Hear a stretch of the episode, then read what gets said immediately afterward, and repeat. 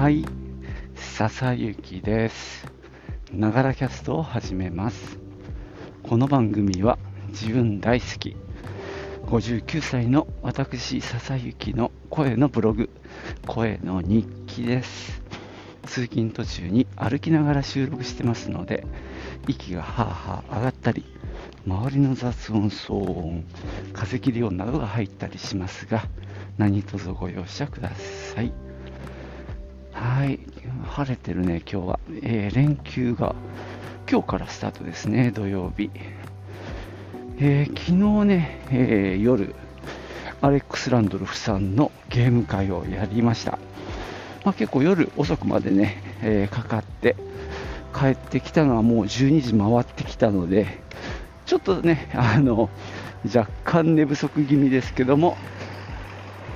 今日も頑張っていこうと思います。じゃあ、行ってみよう。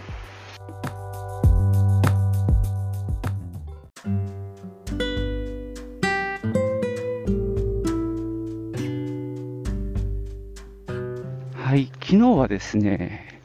アレックス・ランドルフさんのゲームで遊ぶ、まあ、イベントをやったんですけども、場所はね、静岡駅前の地下街をずっとと進んだ、まあ、突き当たりあたりにある、えーゲームカフェビンゴというねお店でやらせてもらいました。ちょうどねビンゴさん5周年ということでねその日にやるっていうことができました。えーっとねランドルフさんの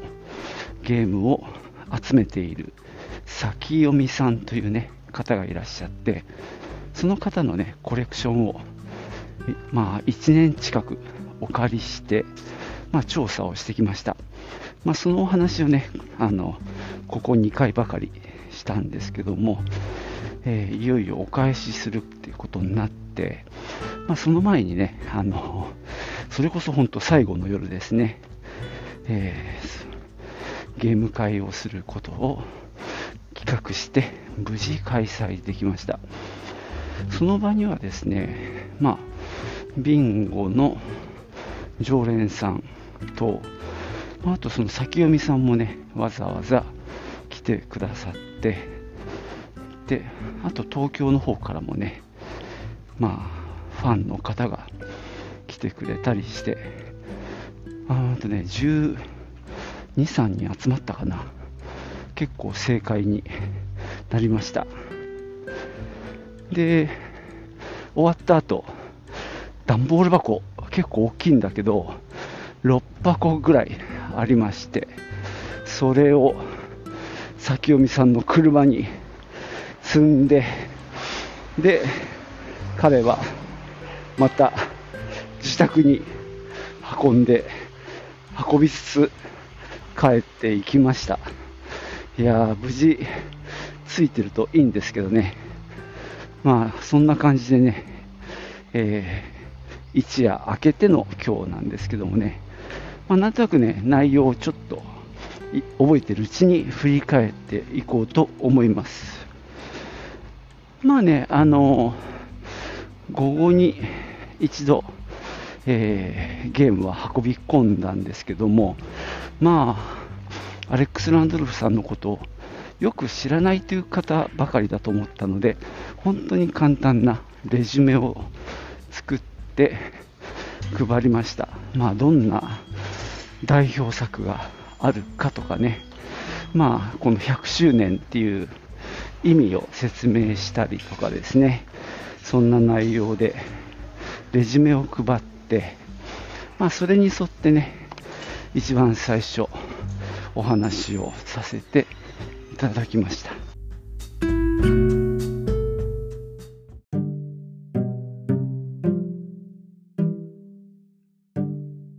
最初にそんな感じでランドルフさんの紹介をして、まあ、ちょっと注目してほしいゲームなんかをね、本当に簡単に紹介して、まあ、例えばデビュー作のパン会とか、それを4人用に広げたユニバース、まあ、2001年宇宙の旅で使われるはずだったっていうね、貴重なゲームですとか、まあ、初期の 3M っていうね、メーカーから出たブックシェルフシリーズ、まあ、その中のツイクスと、それからブレイクスルー終わりっていうね、3部作と勝手に呼んでますけども、そういったものですとか、まあ、今も売られているものの、まあ、オリジナルもしくは別バージョンっていうことで、まあ、例えばガイスターっていうねお化けの将棋みたいなのがありますけども。あれのオリジナルのドクター・ジキルとミスター・ハイドっていうねものですとかまあ、ウミガメの島っていうね名作があるんですけどその、まあ、オリジナルのカンガルーとかですね、まあ、直前バージョンの冷たい料理の熱い戦いとか、ちょっと変わり種のプッシュオーバー、あと、まあ他にもいろいろ、ま、例えばハゲタカの餌食の別バージョンのラージなどね、いろいろご紹介しながらも、あとアクションゲームもね、いくつかあるんで、そういったものをご紹介して、まあ、あとはね、実際に遊んでみようっていう感じで、あとはね、和気あいあいと遊んでもらいました。非常に皆さんね、なんていうか、いい人たちが多くて、僕は 残念ながら、インストはできないんですよ。つまりゲームのルール説明をやれるほどまでは理解してないので、あの、和訳したルールを皆さんそれぞれに読んで、で、遊んでもらうみたいな感じで、まあ僕も多少ね、わかるのは説明はしましたけどね。まあこのルールの和訳についてはね、あの名古屋のやっぱりゲーム好きのナフタレンさん、まあ、この方もね、ランドルフさんの作品をたくさん持ってる方で、まあ、ランドルフ作品に限らずゲームをたくさん持ってる方なんですけども、その方がね、和訳を提供していただいたので、それを使わせていただきながらの、まあ、ゲーム会をやりました。えーとね、遊ばれていたのはさっき言ったようなパン会、えー、冷たい料理の熱い戦い、で、プッシュオーバーっていうのが、まあ、今回僕も初めて、まあ、今回私はね、遊ばずに、どっちかというと、まあ、見させてもらってたんですけども、あのー、結構このプッシュオーバーは盛り上がっていたなとか、あるいは全然注目してなかったんですけども、あのストップっていうね、あの警察、ポリスカー4台と赤い車1台の、まあ、いわゆる非対称って呼ばれるあの2人のプレイヤーが扱う駒の数が違うし目的も違うっていうタイプ。例えばバイソンなんかもそうですけどもあの非対称って呼ぶんですけどあの将棋みたいにね2人が同じ条件で戦うっていうのとは違ったゲームですね。これのストップっていうのは意外にあの面白くて回ってましたね。おはようございます。こんな感じでねもうちょっとね何やったかこの次のところでも紹介しようと思います。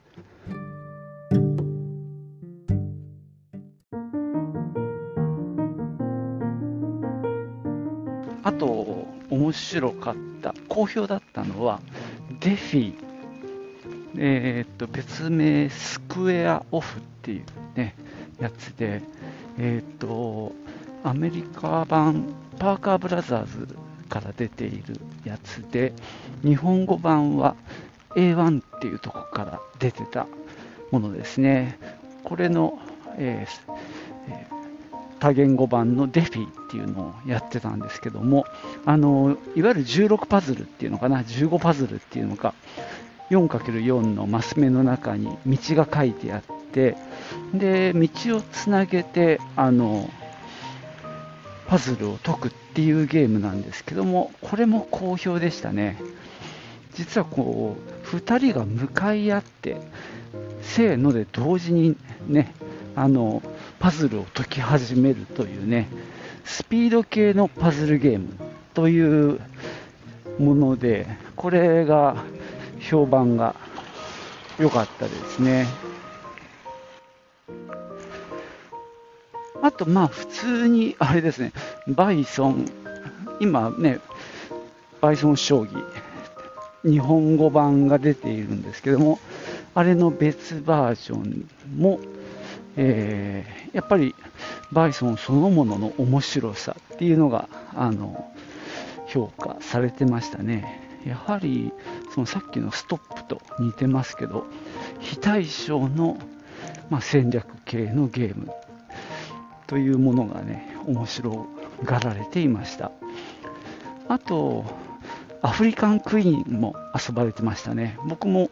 見物させてもらったんですけどもまあチェッカーかな。こう相手の駒や自分の駒をぴょんと飛び越えることができる。で相手の駒を飛び越えた時はその相手の駒を取ることができるっていうね駒の取り合いのゲームなんですけどもあの角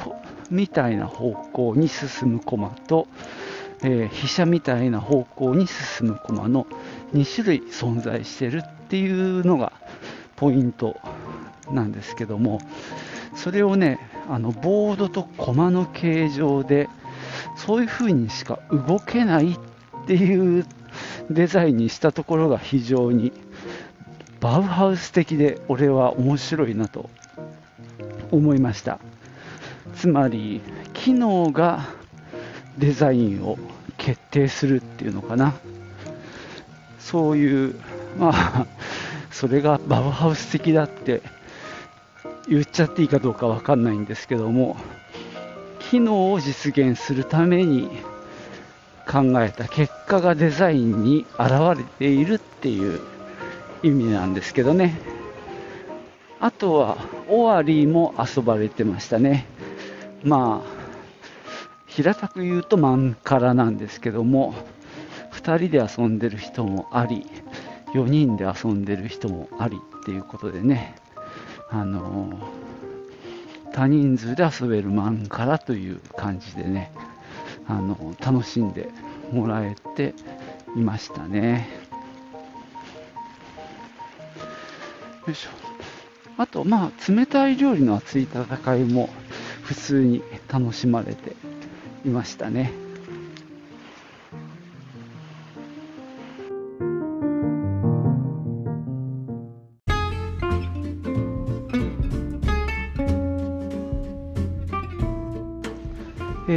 ション系で面白かったのはさっき言ったデフィ以外にもモイモイゼフィーバー、えー、マウスフィーバーって訳した方が分かりやすいんですけどもまあ磁石でネズミを操ってサイコロをね巣に持ってくるようなゲームとかあと忘れちゃいけないのがドクタースランプあられちゃん大追跡というねあのエポック社が出したゲーム。これもねあの電池で動く車2台の追っかけっこというねなかなかレアな設定のゲームになってますね。さらにパラレルスラローム。これ俺今日紹介したかな。まあ2つのあの本当に線対称になった、まあ、1本のあの道、くねくねくねくね曲がった道を、まあ、なんていうのかな、指で操作して、板を、なんていうか、傾けながら、その球をね、うまく転がして、早くゴールすれば勝ちというね、めちゃくちゃシンプルなゲームなんかも面白かったですね。あとはですね、子供向けのゲームとしては、Go ミフィー Go っていうね、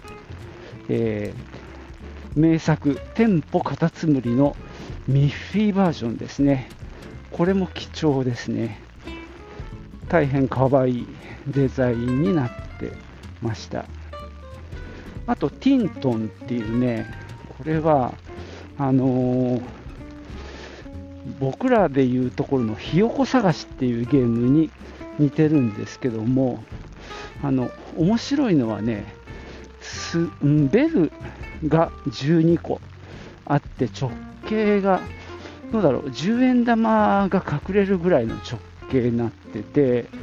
で10円玉ぐらいのサイズの紙のチップが10枚1セット。1から10って例えば書いてあってそれの上にさっきのベルをかぶせていくんですね。だから中身は見えないんですけどもこれのゲームがですね、まあ、順番に1個ずつこのベルを上げていってはまた伏せるんですけども最初に1を見つけたらその人が1のチップをもらいます。で続けてもう1個ベうんとベルを上げることができるんですが仮にそれが2だったらまたもらえます。2じゃなかったら戻します。こうやって1から順番に10まで、まあ、取っていくというね記憶力のゲームなんですけどもなかなかこれもねあの面白かったですね。なぜこれがベルなんだろうっていうところがあの、なんだろうな。ここは逆にあの合理性だけ考えるなら、まあ、プラスチックのカップとかでもいいと思うんですよね。例えばラベンスバーガーでナヌっていうゲームがありますけどあれなんか樹脂のキャップみたいな感じのものであの絵が描かれた紙の円形のタイルを隠すんですけどもやっぱそれとは違う面白みがある。やっぱりチリンと音が鳴るっていうところが逆に面白いこうスパイスになってるんでしょうね、まあ、これなんかは本当 あのセレクタっていう別の会社も出していてそっちは多分木のカップになってたかなと思いますけどね。あとはえー、っとねそうあのラージっていうのも遊ばれてましたね普通にハゲタカの餌食なんですがそのみんなが入札してもらえるその特典カードがカードじゃなくって、まあ、麻雀牌みたいな感じの樹脂のタイルなんですよ。それがね、なかなかちょっと厚みと重みがあって、こう、なんだろう、価値が高い感じになりますね。この辺の、ちょっとインドっぽい感じに仕上げてあるっていうのも面白い感じですね。こんな感じでですね、結構皆さんいろんなゲームをやってくれたので、僕もそれをね、眺めることができて面白かったな。どうぞっていうゲームもあって、あのそれこそパッケージに筆の漢字でひらがなでどうぞって書いてあるゲームなんですけど、これもね、不思議な味わいの、まあ、三角形のボードにあの碁石みたいなものが置けるようにへこみがあって、で碁石そのものじゃないんだけど、ほぼ同じような形状で、色が4色ぐらい、えー、あるんだよね。白、赤、白、黄色、あと濃い紺色かな。で、順番に置いていくんだけど、好きな色が置けるんだけど、あの、とにかく正三角形を作れば勝ちというゲームで、これもなんかもね、不思議な味わいがありましたね。はい。まあ、そんな感じでね、あの、たくさんの方に集まっていただいた上に、まあ、帰る時もね、あの、感想わざわざ言ってくださる方もいて、やはりその、今のゲームとはまた違った魅力があるっていうような話をしてくださる方もいました。まあ貴重なねなんかコレクションを使ってのゲーム会っていうことでまあ僕もね普段ゲーム会やそんなやってるわけじゃないのでねいろいろ不手際もあったんですけどもまあ楽しんでもらえてよかったです、まあ、これでねあの返却してまあ一旦ランドルフコレクションはなくなったんですが前に言ったように、まあ、自分の手元にもともとあるのっていうのを続けていくっていうことと実は先読みさん俺が借りてる間にまたコレクションが増えていてさらに1箱持ってきてくれました。なのでね、この新しい1箱、また面白いのがあるのでね、これをまた調べていこうと思います。まさにエンドレスって感じがしますけどね、コツコツやっていきたいと思います。まあ、本当、一区切り、いいあのゲーム会ができてよかったです。じゃあ今日はここまでです。最後までお聴きいただきましてありがとうございました。ではまたね。チュース。